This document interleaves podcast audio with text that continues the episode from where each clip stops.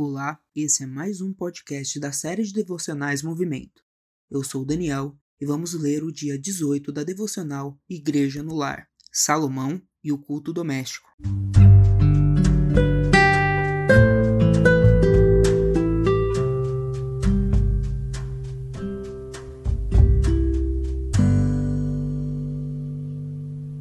Gessé Meniel, Noite, leitura bíblica em 1 Reis 11, 1.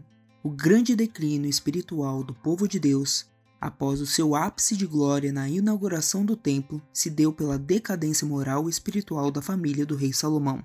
O templo estava estabelecido e totalmente organizado, mas o líder que deveria ser o guardião da fidelidade e pureza do culto a Deus se misturou com famílias ímpias, pondo-se em julgo desigual de tal forma que levou não somente sua família à idolatria, mas, por influência, também todo o povo aos terríveis e abomináveis costumes pagões. Hoje em dia, aos meios de comunicação tem sido uma das principais maneiras de colocar as famílias cristãs em julgo desigual, pois, por meio deles, cosmovisões, desejos e hábitos ímpios adentram os lares santos e corrompem a pureza da fidelidade ao Senhor. Diferentemente de Salomão, depois de adentrarmos uma igreja bíblica cristocêntrica e organizada, como guardiões da pureza da família e da igreja, devemos fazer uso responsável dos meios de comunicação, de maneira a sermos como o salmista, que não permitia por coisas injustas diante dos seus olhos, escrito em Salmo 101, 3, e que jamais se assentava com ímpios. Salmo 26, 4 e 5.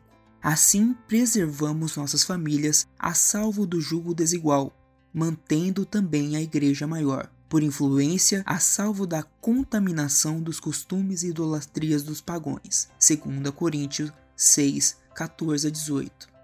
Pergunta 106 do Catecismo Maior de Westminster. O que nos é ensinado especialmente pelas palavras diante de mim no primeiro mandamento?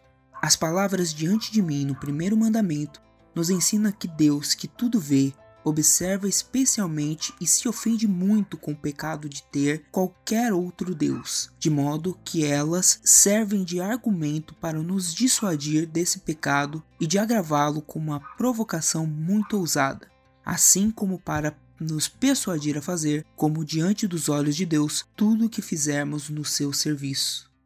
Oração, Pai de luz, mantém os líderes das famílias cristãs alertas contra esse mal tão atual e sutil, para que a Igreja do Senhor Jesus esteja pura e fiel a fim de eliminar esse mundo, e não para ser tragada pelas trevas.